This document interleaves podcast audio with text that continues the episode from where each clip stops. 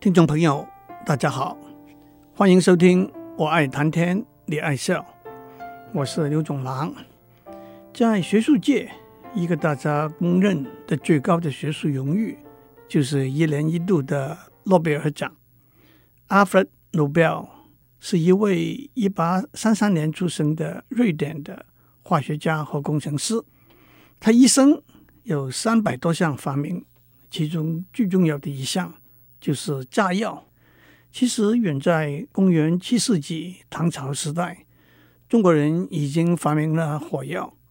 火药主要是用硫磺、木炭和硝酸钾 （KNO3），大约以百分之十、十五和七十五重量的比例混合起来。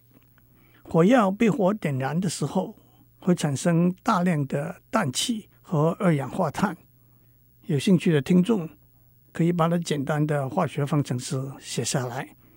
方程式的左边是硝酸钾 KNO3 和硫 S 和碳 C，在一个密闭的空间里头，这些气体的迅速膨胀就会产生庞大的爆炸力量。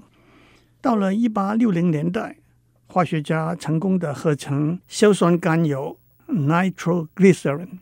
C3H5N3O9，硝酸甘油是一种油状液体，被点燃或者受到强烈震动的时候，会分解成大量的气体，包括二氧化碳、氮、氧，而且产生高温，因此可以用来作为炸药。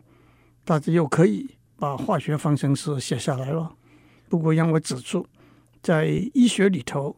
硝酸甘油还有扩张血管和缓解急性胸痛的功能，可以用来作为急救心脏病的药。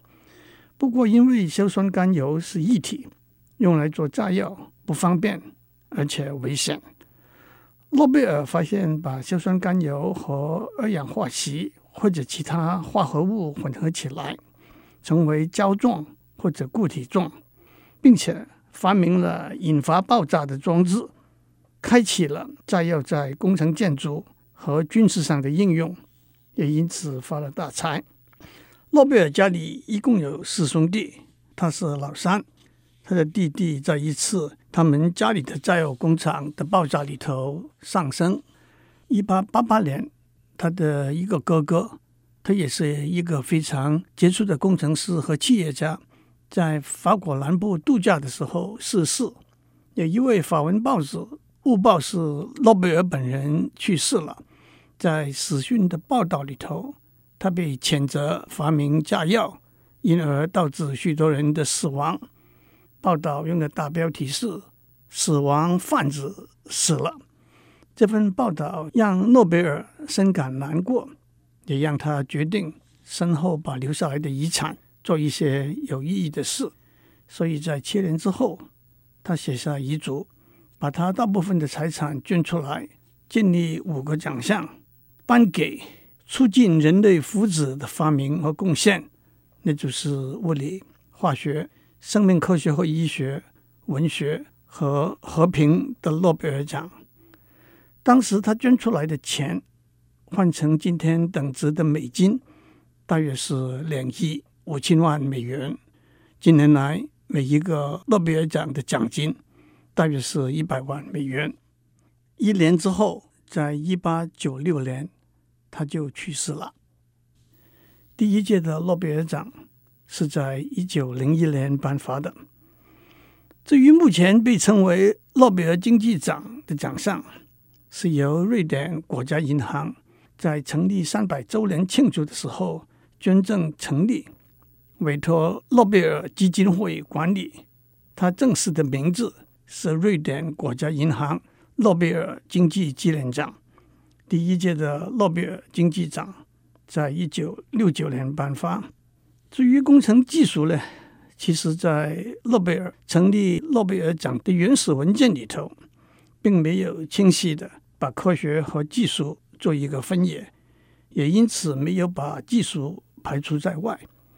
其实，在历年的物理、化学、医学的诺贝尔奖里头，许多得奖的工作可以说是属于技术的创新发明。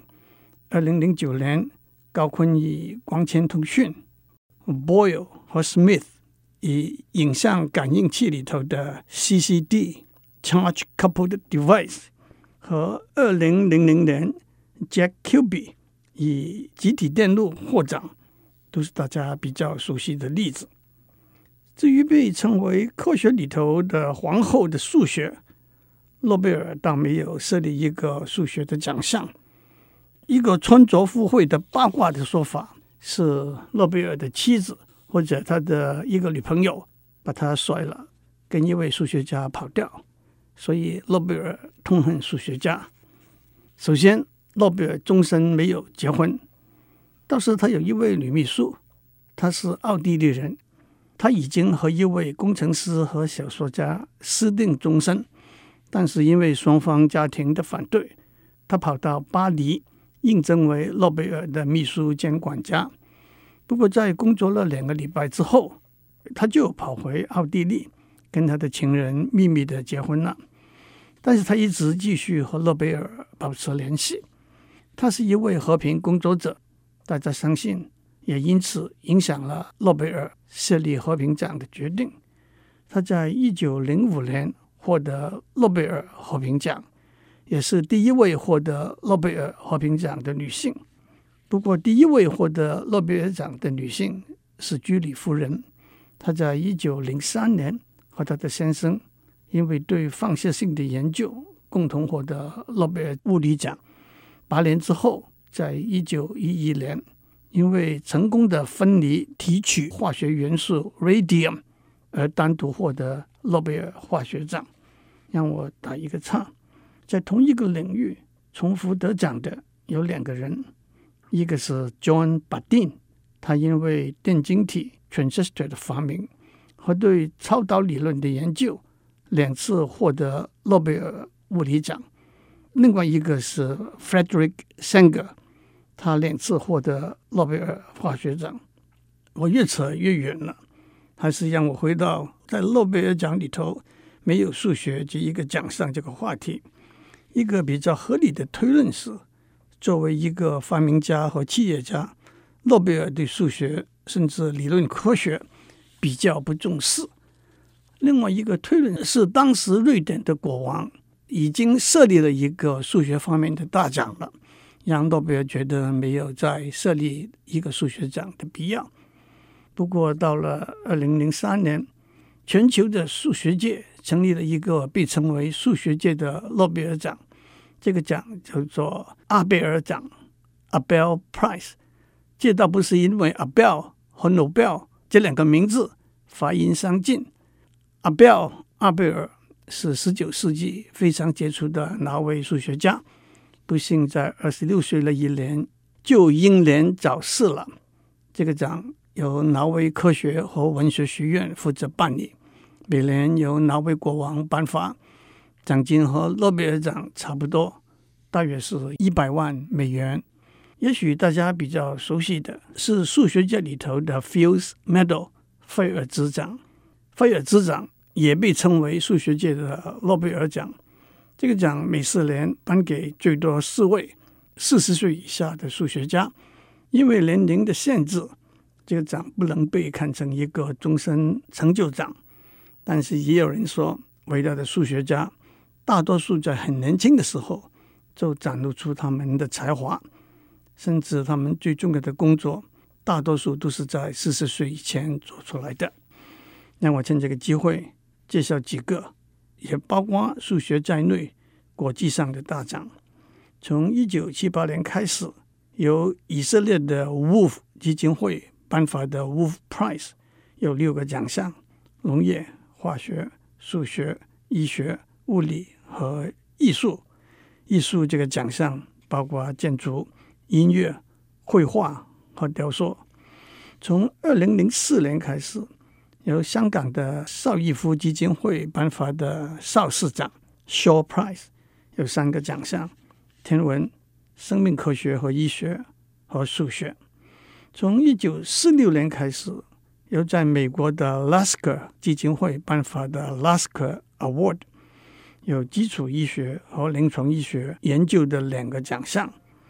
在好几个科学领域里头，这些奖项的荣誉可以说是仅次于诺贝尔奖，甚至被称为获得诺贝尔奖的前征。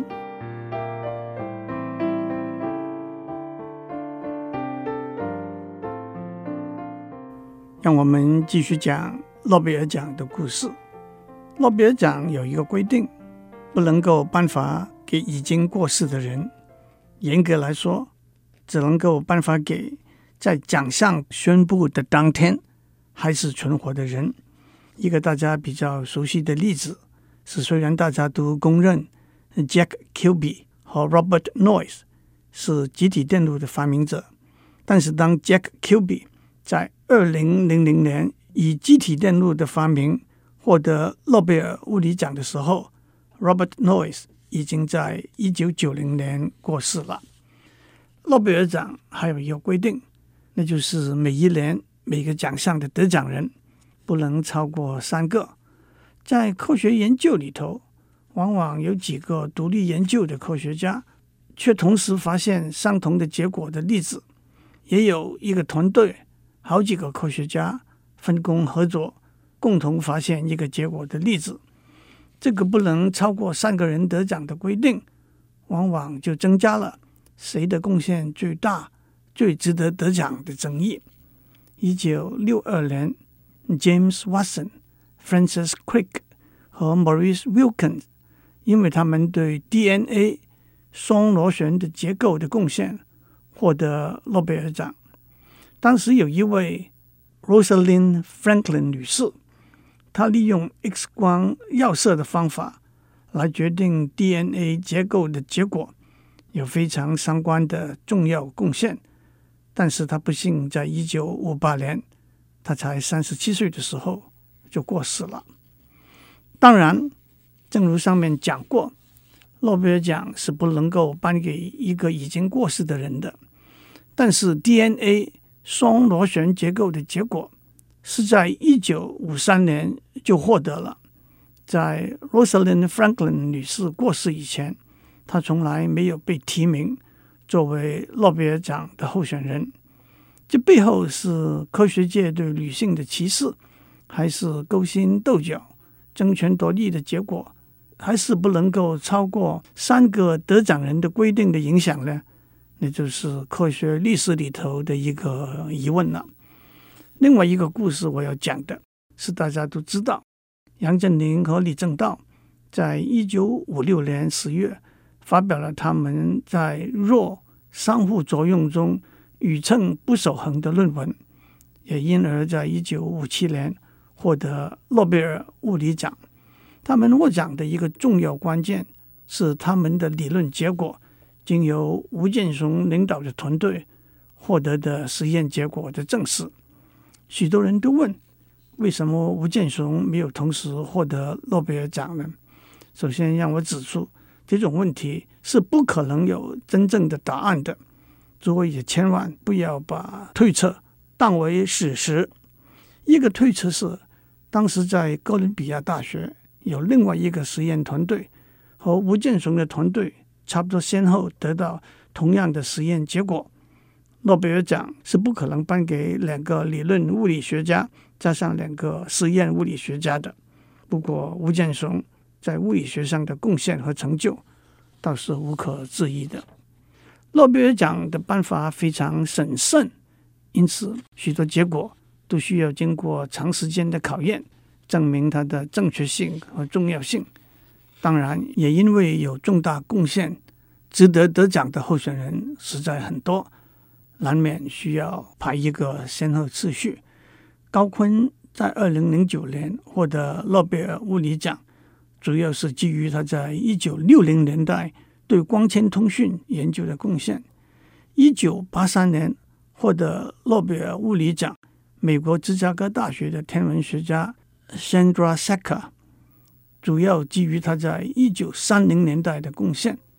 至于在一九八二年发现引起胃溃疡的细菌的两位澳洲科学家 Marshall 和 Warren。他们等到二零零五年才获得诺贝尔医学奖。当然，这里头也有反例，杨振宁和李政道在一九五六年提出宇称不守恒的论文，在一九五七年就获得诺贝尔物理奖。在瑞士 IBM 实验室的两位研究员 Muller 和 Bednorz 在一九八六年高温超导的成果，让他们获得一九八七年的诺贝尔物理奖。爱因斯坦在一九二一年获得诺贝尔物理奖，按照诺贝尔基金会正式的宣布，是基于他对理论物理的贡献，特别是光电效应定律的发现。其实，在物理学里头，一九零五年被称为属于爱因斯坦的奇妙的一年。在这一年里头，他发表了四篇惊天动地的论文，一篇就是有关光电效应的论文。此外，一篇是特殊相对论，一篇是物质和能量的互换。在这里头，他提出一。等于 mc 平方这个方程式，还有一篇是有关布朗运动 （Brownian motion） 的论文，那是有关粒子浮游在液体上运动的状况。但是，即使在一九二零年代，相对论还是很新的理论，还没有得到广泛的了解和接受，因此，诺贝尔基金会保守审慎的。选择了光电效应作为爱因斯坦得奖的理由。还有在科学研究里头，常常有谁是第一个发现某一个结果的争议。在这种争议存在的时候，诺贝尔基金会也会倾向延迟一个奖项的颁发。当然，这就是我在上面讲过，这种推测是没有办法证实的。二零零三年的诺贝尔医学奖。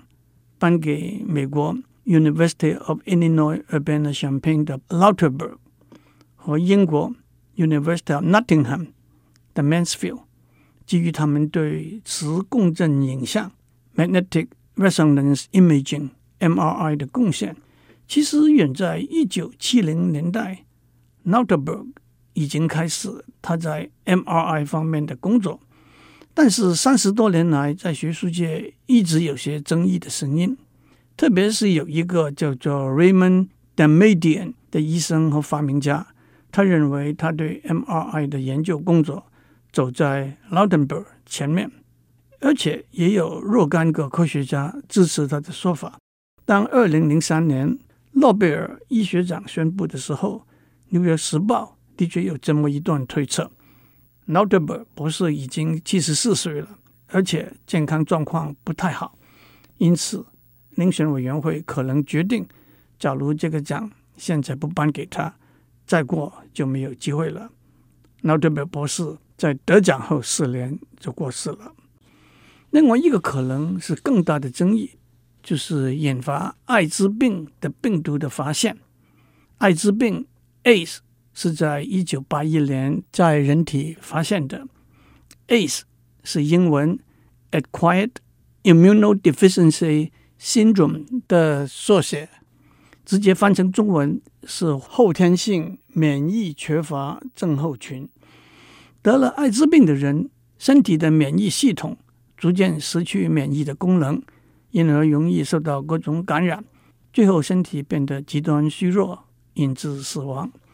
在一九八三年，美国和法国两个独立的研究单位宣布，他们发现了引发艾滋病的病毒。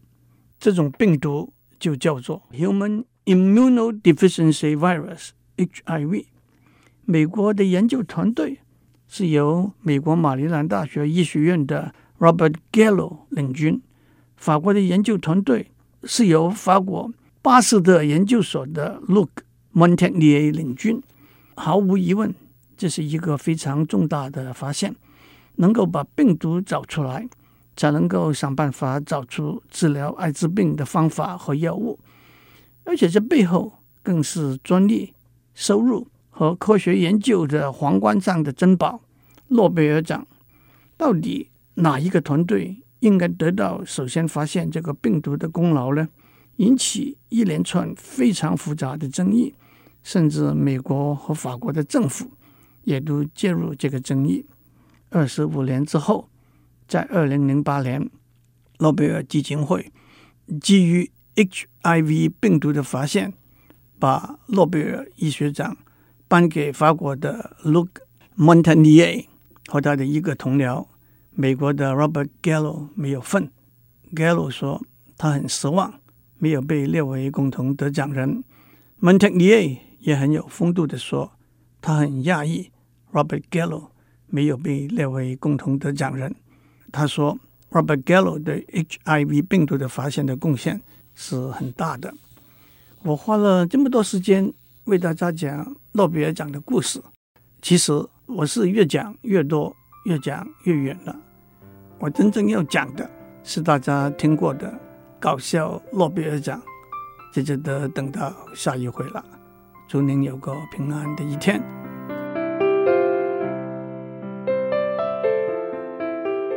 以上内容由台达电子文教基金会赞助播出。